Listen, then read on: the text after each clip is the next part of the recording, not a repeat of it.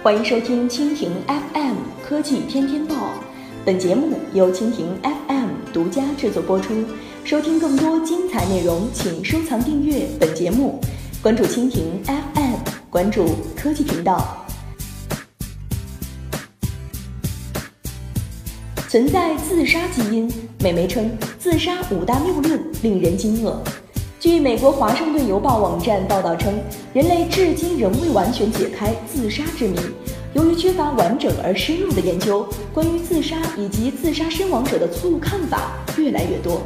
据美国疾病控制和预防中心上月公布的最新数据显示，美国的自杀率在1999年至2014年间有所上升，许多新闻媒体称之为流行病。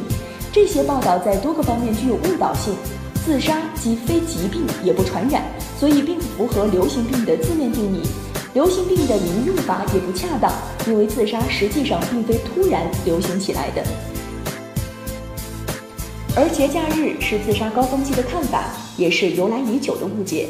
这个谬论为人所接受的原因很好解释，也就是说昼短夜长，它寒冷而沉闷。在许多人与亲友共享欢乐时光的同时，还有些人孤单伤怀。听起来正是一年当中自杀率上升的时候，而自杀率始终在春天最高，尤其是在四五月份。而自杀往往被描述为突发的致命举动。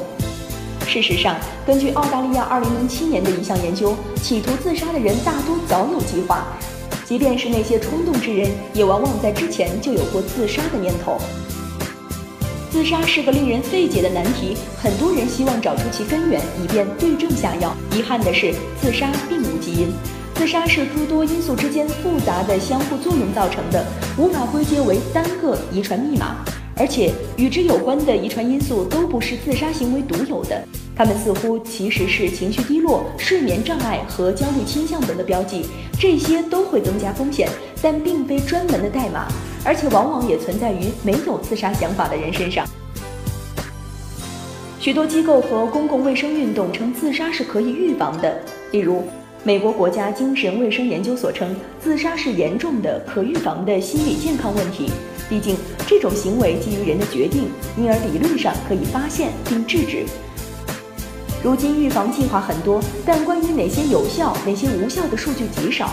这些年来，旨在降低自杀率的提案有几个，包括限制枪支和加强筛查，但相关调研尚未开展。